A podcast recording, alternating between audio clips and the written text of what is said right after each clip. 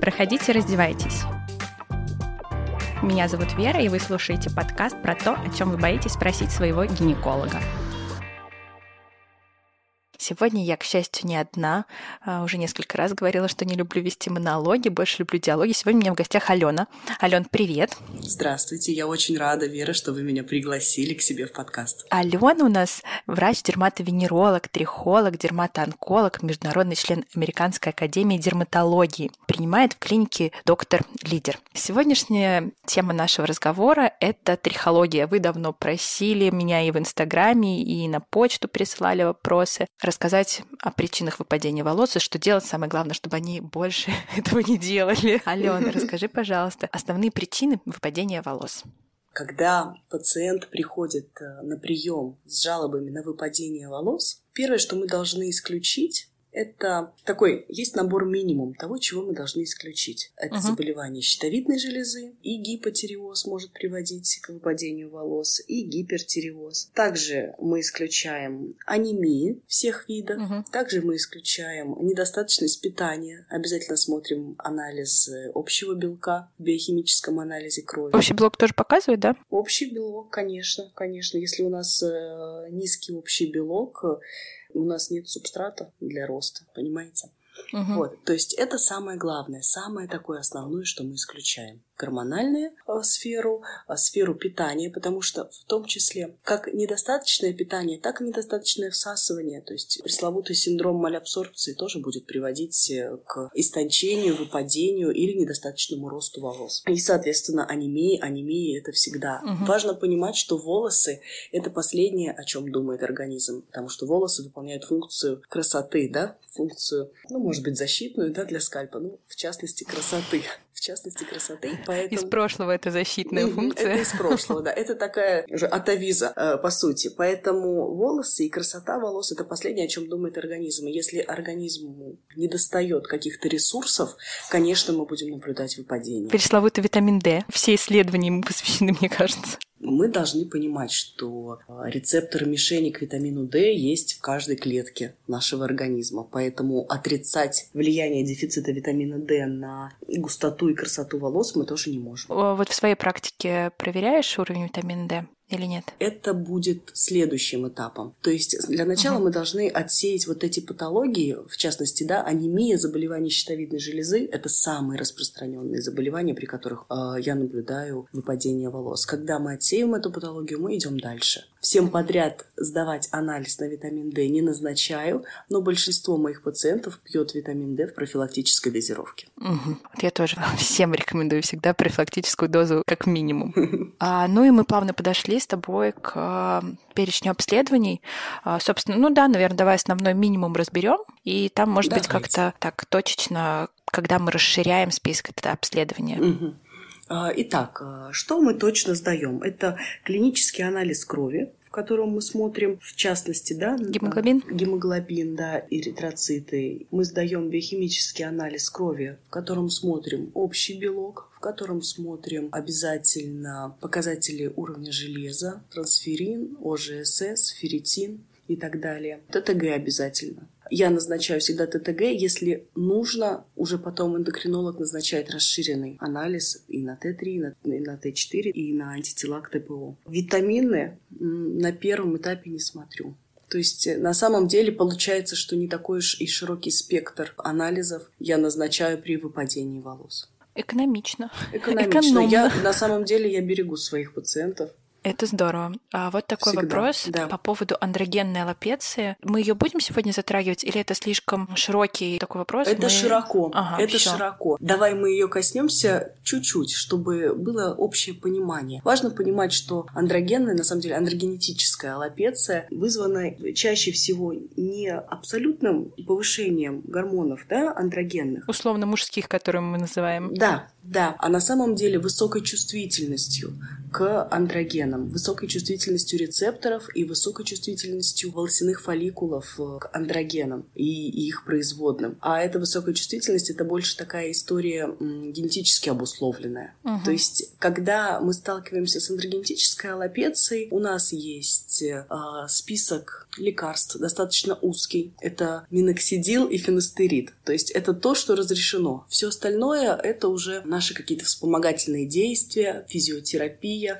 стимулирующие рост волос, препараты, настойки. Их достаточно много на самом деле. Но важно понимать, что из того, что доказательная медицина нам дает, это два препарата. Это миноксидил и фенастерид. Это анергентическая аллопеция. Конечно, здесь нужно разбираться и с гормональным фоном, убирать метаболический синдром и работать с гинекологом, uh-huh. если там действительно есть э, признаки гиперандрогении. Это такая очень широкая история. Давай поговорим о более частых встречающихся проблемах выпадения, например, при перенесенных заболеваниях. После беременности часто мы наблюдаем выпадение Один волос. из самых частых вопросов про выпадение волос после родов. Давай продолжим говорить по нашему списку. У нас с тобой э, была там фраза фраза про основные принципы лечения. Ну, по большому счету, основные принципы ты уже озвучила. Вот у меня в дополнение вопрос. PRP, кожа головы, насколько помогает или нет? Ботулинотерапия помогает или нет? И все вот эти вот, в общем, штуки, инъекции в голову и так далее, насколько это действительно помогает или это, э, ну, больше выкачивание денег? Когда мы лечим волосы и кожу головы, мы должны понять, да, и мы должны объяснить пациенту, что если у нас не будет субстрата, под субстратом я подразумеваю правильное питание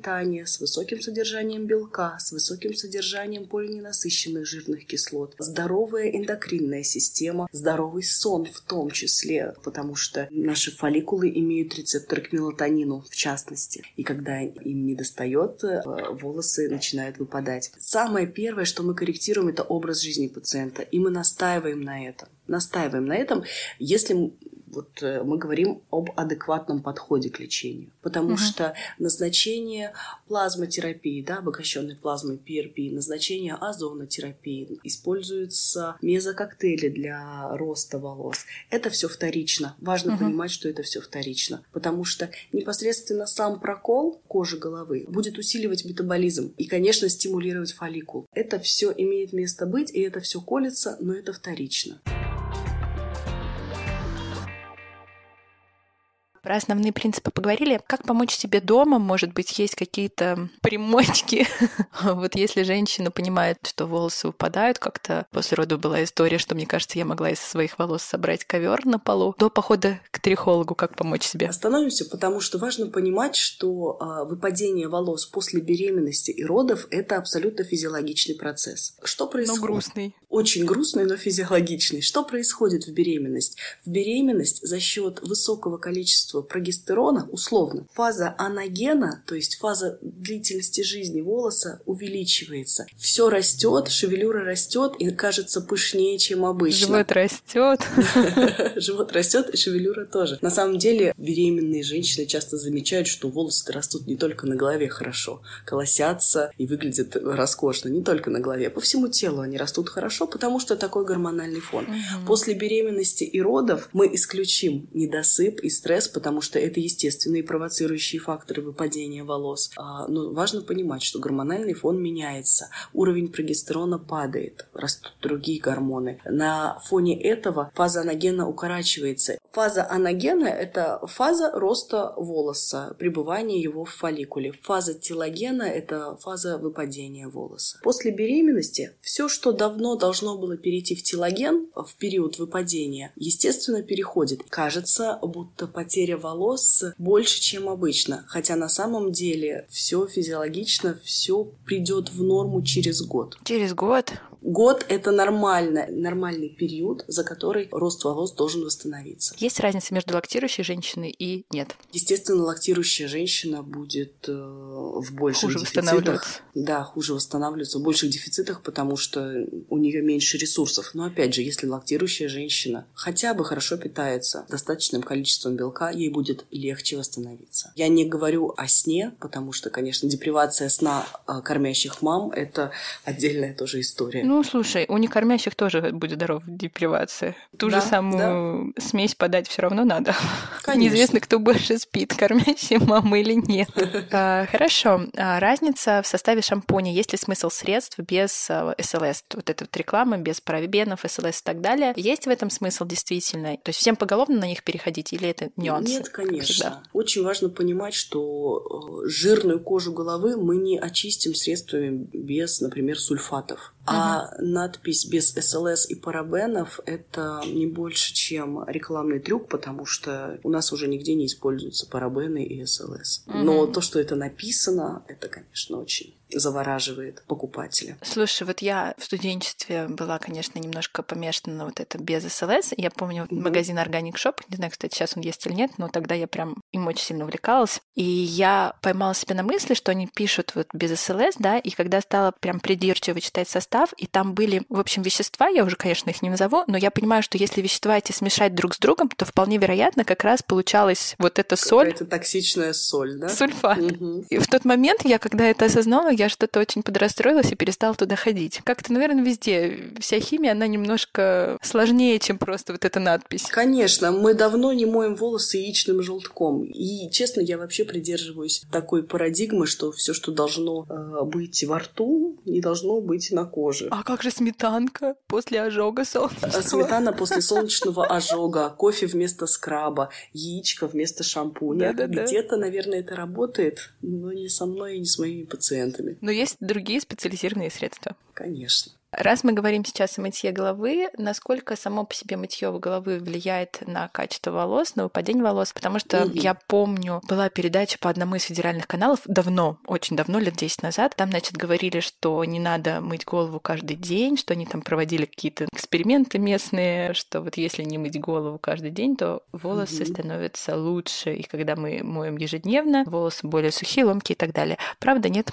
А, давайте так, вот есть миф, что если ты не моешь волосы по мере загрязнения, не моешь голову по мере загрязнения, ты можешь якобы приучить волосы не грязниться. Угу. Давайте сразу развенчаем, это миф. Угу. Это миф, потому что загрязнение кожи головы и волос э, зависит от активности сибоцитов. Угу. Сибоциты, э, да, это клетки, выделяющие кожное сало э, на нашей голове. Приучить волосы меньше грязниться мы не можем. Это первый миф, который мы с вами размечаем. И а, что, наверное, нужно сказать, должен быть ритуал мытья головы. Очищающий шампунь, очищающее средство наносится только на корни волос. Массажными движениями пена распределяется по длине, смывается. Угу. Второй раз обязательно нанесение средства на кожу головы угу. и на корни волос. Обязательно смыли. Дальше мы используем вещества, которые закрывают нашу кутикулу. Это маска или кондиционер. Наносим сантиметров на 7 дальше от корней. Закрыли. А почему? Я вот, кстати, всегда на корни ношу. Двоечница, да? Ну, конечно. Нанесение окклюзивных средств, а маски и кондиционеры являются окклюзивными средствами, на корни волос и на кожу головы могут способствовать э, развитию фолликулита, закупорки сальных протоков. Это Ой из страшного. Из простого ваши волосы просто будут чаще грязниться. Вот и все. Счастье второе. Это можно легко исправить. Да, если есть генетическая предрасположенность к фолликулитам, ага. любое окклюзивное средство будет вызывать его. Очень угу. много у меня пациенток с высыпаниями на коже спины. В частых случаях я спрашиваю, вы смываете кондиционер? Как вы смываете кондиционер? Остатки кондиционера остаются на коже спины, а это себозависимая зона, то есть себорейная зона, и, конечно, в ряде случаев вот этот кондиционер дает высыпание. Так называемые, да, косметические акне. Поэтому, Обалдеть, конечно... Это прям прям... Э, Все на поверхности, да, но будто бы и нет. Очень хорошая информация, ценная, на вес золота это. А что по поводу покраски волос? В большинстве случаев, конечно, сейчас краски все идут щадящие, без э, там мяка и так далее. Но вот если девушка осветляется, там же по-любому есть достаточно сильные окислители. Насколько это влияет на качество рост волос? А, на рост волос это не влияет. А, на качество волоса, конечно, это будет влиять, потому что, по сути, мы открываем чешуйки волоса и вымываем оттуда пигмент. То есть, что такое обесцвечивание? Это такая процедура. Угу. Я могу не до конца правильно рассказать эту процедуру по поводу вымывания пигмента из чешуек, но, по сути, происходит примерно это. И до конца закрыть эти чешуйки нам будут помогать только окклюзивные средства, поэтому блонд часто выглядит э, более сухим, чем обычная Ну и об острой теме ковид и выпадение волос. Очень все жалуются, что после перенесенного ковида волосы выпадают, выпадают сильно клочками и никак не восстановятся. Есть ли связь, что ты об этом знаешь в рамках, опять же, той же самой доказательной медицины, и что делать? На фоне перенесенного ковида мы наблюдаем у пациента острую телогеновую аллопецию. Что это значит? Это значит, что волосы перешли в фазу телогена, остров перешли в фазу телогена, в фазу выпадения волос. Поэтому мы наблюдаем яркое выпадение, яркую потерю волосы редеют очень сильно. Что мы делаем с пациентами? Важно понимать, что перенесенная вирусная инфекция, она достаточно сильно истощает организм. Поэтому про восстановление психоэмоциональное, физическое, мы это даже не будем говорить, это, это основа, это база, основа основ. Что мы делаем, как мы объясняем пациенту, что с ним? Мы говорим, что все, что должно выпасть, оно, к сожалению, выпадет. Остановить телогеновую аллопецию мы не можем, потому что волосы уже в фазе выпадения. Но у нас есть хорошие новости – что мы можем назначить стимулирующие средства, активаторы фолликул, которые будут нам помогать отращивать новый подшерсток, новые волосы. И если у организма есть ресурсы, а они должны быть, то есть мы все это обсудим, конечно, вырастут новые волосы достаточно быстро. Это не навсегда. Вот что важно понять. Важно понять, что организм самовосстановится, и с нашими силами, с силами врачей, терапевтов в том числе, мы можем помочь ему восстановиться быстрее. Для меня эта проблема для самой оказалась острой. В 2020 году я болела в легкой форме, то есть у меня не было ни температуры, ничего, у меня просто пропали запахи. И вот даже несмотря на это, получается, вот сейчас уже второй год, да, и у меня волос, ну, у меня, видимо, и после рода вот это вот оно все друг на друга наслоилось, а, ужасно выпадали волосы, и вот мне тоже как раз назначили э, стимулирующие средства. Вот моя больная тема. Все верно. Ну, что-то отросло уже, хоть бы закрылось. Да, ты знаешь, да, потому что у меня вообще в какой-то момент мне было ощущение, что у меня пробор стал шире, я прям очень расстраивалась. А сейчас э, ничего, так уже возвращается мне становится легче, я чувствую себя Прекрасно. увереннее. А это значит, что организм э, восстанавливается, и что у твоего организма больше сил и ресурсов. Ну, долго, да, получается долго, конечно. Я думала, все быстрее, там, ну, условно, три месяца. Ты в самом начале уже сказала, что это год. Но вот оно, наверное, плюс-минус так и Если получается. Честно, я пациентам с заболеваниями кожи головы и волос всегда говорю, что чаще всего это долго, дорого и не всегда эффективно. Это борьба не только доктора, это обязательно борьба и пациента, и его настрой, и его соблюдение рекомендаций, и его образ жизни. Ну и подводим итоги, резюмируем наш разговор. Самые популярные причины – это проблемы щитовидки и железодефициты. Поэтому обследование начинаем именно с этого. Правильно? Я уяснила после нашего да. разговора. А есть еще неочевидные причины выпадения волос. Когда так. у нас человек здоров, он не рожал, не был беременным. И это просто какое-то открытие для моих пациентов. Я всегда спрашиваю, когда я исключила все патологии, не болит ли у вас шея? В 80% случаев пациенты рассказывают, защемляет. Защемляет, а они говорят, у меня есть шейный остеохондроз, и рассказывают мне все свои истории про шею. И а, вот это нарушение микроциркуляции, оно дает э, боли скальпа. Пациенты жалуются, у меня болит скальп да, это же ну, такая интересная жалоба. Дает угу. боль в скальпе и дает поредение волос, потому что нарушается питание, микроциркуляция. Это вот вроде бы лежит на поверхности, а на самом деле редко кто до этого додумывается. Поэтому таким пациентам я рекомендую гимнастику, курс массажа и самомассаж кожи головы. Прям отрывание скальпа от ну, черепа. Звучит. И вот это звучит, звучит, звучит интересно,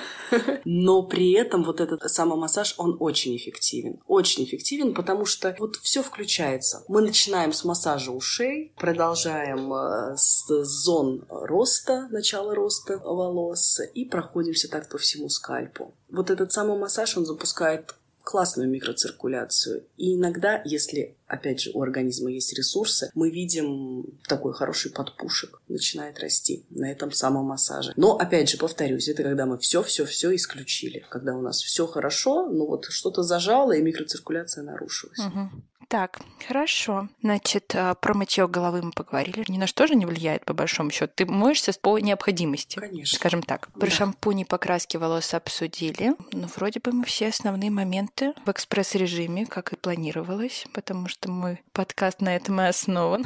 Вообще супер. Поэтому, Аленочка, спасибо большое, что пришла в гости. Спасибо большое, что уделила время в этот поздний час. На секундочку, время почти 12. Мы работаем, несмотря ни на что.